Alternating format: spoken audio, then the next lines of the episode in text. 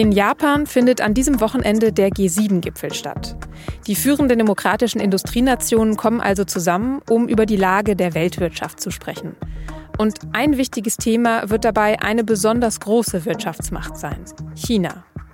Wie die G7 künftig mit China umgehen wollen, darüber habe ich mit Thomas Hahn gesprochen, dem Japan-Korrespondenten der SZ. Sie hören auf den Punkt, den Nachrichtenpodcast der Süddeutschen Zeitung. Ich bin Nadja Schlüter, schön, dass Sie zuhören.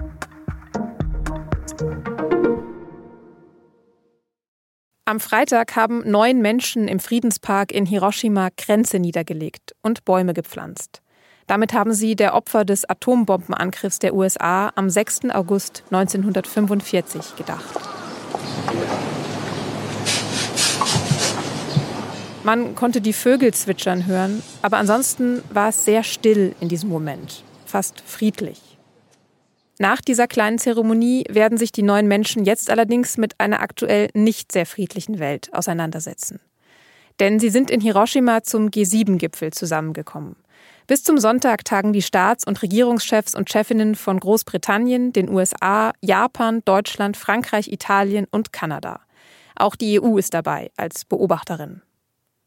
Das Hauptthema des Treffens ist natürlich Russlands Krieg gegen die Ukraine. Der ukrainische Präsident Volodymyr Zelensky wird sogar persönlich am Gipfel teilnehmen.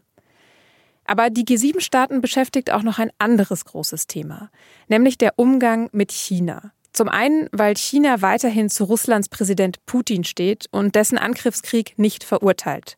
Zum anderen, weil China versucht, seine wirtschaftliche Macht auf der Welt immer weiter auszubauen.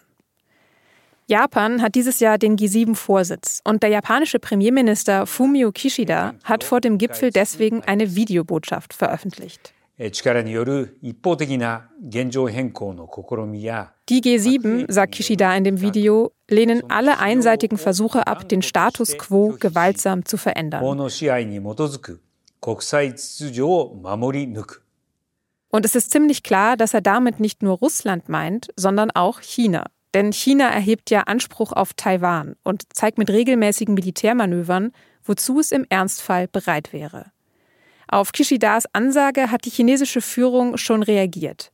Die G7 seien eh nur eine kleine Clique, heißt es aus Peking, und dass China von der unabhängiger werden wolle. Was wird der G7-Gipfel also jetzt bringen für den zukünftigen Umgang mit China? Das habe ich Thomas Hahn gefragt. Er ist Japan-Korrespondent der SZ und er berichtet vom Gipfel. Thomas, wird der G7-Gipfel in Japan ein Anti-China-Gipfel? In erster Linie wird der Gipfel in Hiroshima ein Anti-Russland-Gipfel wahrscheinlich und ein Pro-Ukraine-Gipfel. Das zeigen ja schon die ersten Statements, die es gibt. Aber ja, also letztlich kann man schon auch sagen, dass es auch darum geht, Zeichen gegen China zu setzen. Mhm. Und Japan hat das ja vor allem auch gefordert. Also von denen ging so eine klare Kante vorab schon aus. Woher kommt denn das aktuell schwierige Verhältnis, das Japan und China haben? Das Verhältnis zwischen Japan und China ist äh, kompliziert und natürlich nicht erst seit diesem Jahr kompliziert. Das ist historisch belastet, äh, schon deswegen, weil Japan China in Teilen mal besetzt hatte und da ziemlich äh, heftige Kriegsverbrechen angestellt hat. Dann kommen eben territoriale Konflikte dazu, also im Speziellen die verschiedenen Ansprüche auf die sogenannten von Japan genannten Senkaku Islands. Äh, die Chinesen nennen die Diaoyu und auf die eben beide Nationen eben Anspruch. Und ähm, zu dem komplizierten Verhältnis kommt aber dann eben noch dazu, dass China der wichtigste Handelspartner von Japan ist. Diese, diese Gemengelage ähm, führt eben dazu, dass, dass es ein angespanntes Verhältnis ist, bei dem Japan aber auch jetzt nicht nur einfach so auf den Tisch schauen kann. Mhm. Jetzt hat ja der russische Angriffskrieg in der Ukraine Auswirkungen auf die ganze Welt. Hat er sich auch auf das Verhältnis zwischen Japan und China nochmal ausgewirkt? Hat sich dadurch nochmal was verändert? Na, der Angriffskrieg Russlands in der Ukraine hat vor allem dazu geführt, dass man sich jetzt bewusster denn je ist, dass Weltmächte die sich nicht identifizieren können mit der westlichen Welt, tatsächlich zu Gewalt greifen können und gegen alle internationalen Regeln über die Grenzen anderer steigen. Und das hat natürlich das Misstrauen gegen China auch verschärft, weil es gibt ja die Insel Taiwan, die auch nicht weit weg von Japan liegt, die China auch gerne wieder sozusagen in die Machtsphäre seiner Parteidiktatur äh, kriegen würde. Das, äh, wenn es notwendig ist, eben auch mit Gewalt. Und das wäre dann eben ein, ein Konflikt in unmittelbarer Nachbarschaft, der äh, Wirtschaftswege beeinträchtigt.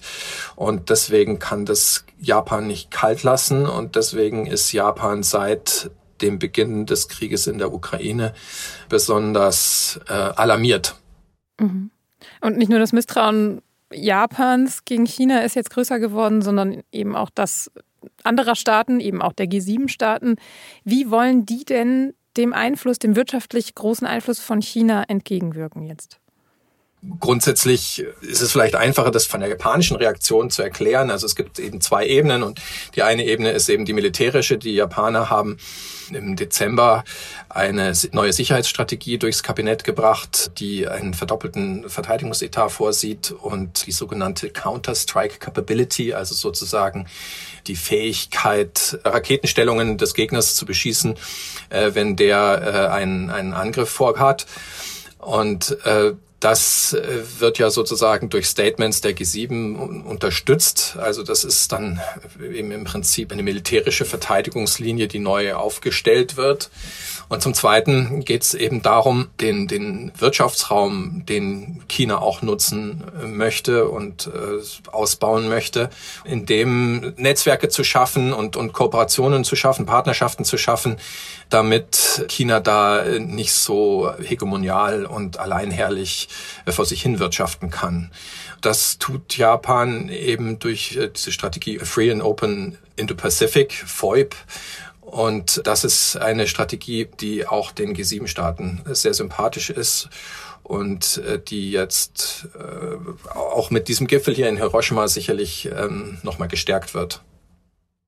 Zusammengefasst könnte man sagen, Japan geht sozusagen als gutes Beispiel voran, aber trotzdem, auch wenn die G7-Staaten das sympathisch finden, wie du sagst, sind die sich denn einig, was eine Strategie gegenüber China angeht? Oder gibt es da auch Differenzen, die vielleicht schwierig werden könnten in der Debatte? Alle haben das gleiche Problem. Alle wollen von der, von dieser, von dieser enormen Wirtschaftsmacht China profitieren und alle wollen das auch sozusagen so ein bisschen nach ihren Regeln machen. Aber im Großen und Ganzen würde ich schon sagen, dass die G7-Staaten sich einig sind, dass, dass allen klar ist, äh, dass ein, ein regelbasierter Wirtschaftsraum wichtig ist für alle, für den Wohlstand von allen, für die Freiheit von allen und dass man schon ein bisschen aufpassen muss, dass China sein System nicht allen überstülpt und dadurch zu Ungerechtigkeiten und Abhängigkeiten führt, die man einfach nicht haben möchte und die auch für niemanden gut sind.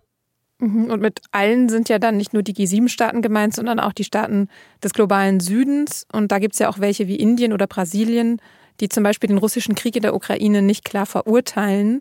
Und mit, ich sag mal, moralischen Argumenten kann man die vermutlich nicht überzeugen, sich nicht weiter mit China einzulassen. Wie will man die denn stattdessen überzeugen? Die Überlegung ist eben, was, was ist attraktiv für diese Länder? Und für diese Länder attraktiv ist natürlich nicht, ihnen die ganze Zeit mit der Moralkeule zu kommen und ihnen zu sagen, wie eigentlich ihr politisches System oder, oder, oder ihr, ihr Verhältnis zu anderen Staaten sein sollte. Wichtiger ist, dass man äh, zusammenarbeitet, dass man gemeinsam große Themen angreift, wie eben Klimawandel, wie Lebensmittelsicherheit, wie Gesundheitsfragen. Und da hat man das Gefühl, dass die G7 auch stark geprägt eben von Japan, jetzt mehr denn je bereit sind, auch so ein bisschen über ihren eigenen Schatten zu springen und sozusagen ihre ihre Moral mal ein bisschen außen vor zu lassen, sondern einfach sehr am praktischen Handeln orientiert versuchen, Lösungen für alle zu finden.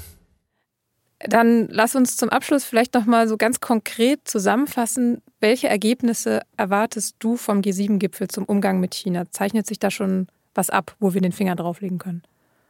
Na, auf jeden Fall zeichnet sich ab, dass man nochmal bekräftigt, dass man auf eine regelbasierte Weltordnung Wert legt und gegen einseitige Veränderungen des Status quo in den geopolitischen Zusammenhängen und zum Zweiten, dass man halt das Verhältnis zum sogenannten globalen Süden, also äh, stärkt, also zu den ganzen Ländern, die unter anderem im Indo-Pazifik liegen, die ganzen Entwicklungs- und Schwellenländer, die jetzt aus rein pragmatischen Gründen sich auf die Seite von China und von Russland begeben oder zumindest äh, sich sozusagen nicht von ihnen äh, distanzieren, um mit denen zusammen dann halt einen Wirtschaftsraum zu kreieren, der allen mehr Freude und mehr Gewinn macht.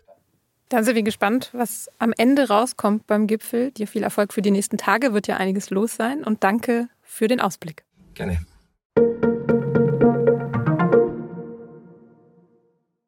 Am Freitag beginnt nicht nur der G7-Gipfel, sondern es findet auch der Gipfel der Arabischen Liga statt. Die besteht aus 22 arabischen Staaten. Seit 2011 haben sich allerdings nur 21 davon jährlich getroffen, denn Syriens Mitgliedschaft wurde wegen des Bürgerkriegs ausgesetzt. In diesem Jahr nimmt Syriens Präsident Bashar al-Assad zum ersten Mal wieder teil. Das wird als großer symbolischer Erfolg für ihn gewertet, von vielen Beobachtern aber auch scharf kritisiert. Besonders brisant ist Assads Teilnahme außerdem, weil am Freitag auch der ukrainische Präsident Zelensky überraschend zum Gipfel in Saudi-Arabien angereist ist. Assad ist im syrischen Bürgerkrieg eng mit Russland verbündet. Und seine Regierung ist eine der wenigen weltweit, die die völkerrechtswidrigen Annektierungen der ukrainischen Gebiete durch Russland anerkennt.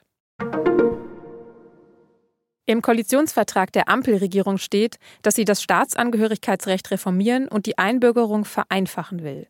Jetzt gibt es dazu einen Gesetzentwurf. Menschen mit Migrationshintergrund sollen demnach nach fünf Jahren Aufenthalt in Deutschland zu Staatsbürgern werden können. Bislang gilt dafür eine Frist von acht Jahren.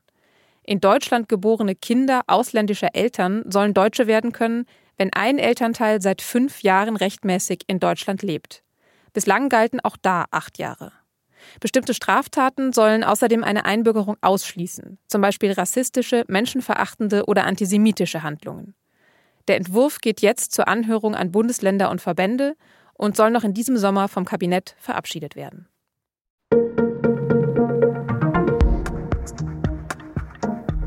Mit Thomas Hahn habe ich ja eben vor allem über Chinas wirtschaftliche Macht gesprochen. Aber China versucht ja auch politisch und gesellschaftlich immer mehr Einfluss auszuüben. Und das auf ganz verschiedenen Wegen. Zum Beispiel auch über Zensur und Propaganda im digitalen Raum. Wie China das Internet beeinflusst und wie sich das auch längst auf uns hier in Europa auswirkt, darum geht es in unserer Podcast-Serie The Great Firewall. Die will ich Ihnen an dieser Stelle wärmstens empfehlen. Sie finden alle acht Folgen in Ihrer Podcast-App oder unter sz.de-great firewall. Redaktionsschluss für Auf den Punkt war um 16 Uhr. Vielen Dank an Jakob Anu, der diese Sendung produziert hat und natürlich an Sie fürs Zuhören. Ich wünsche Ihnen ein schönes Wochenende.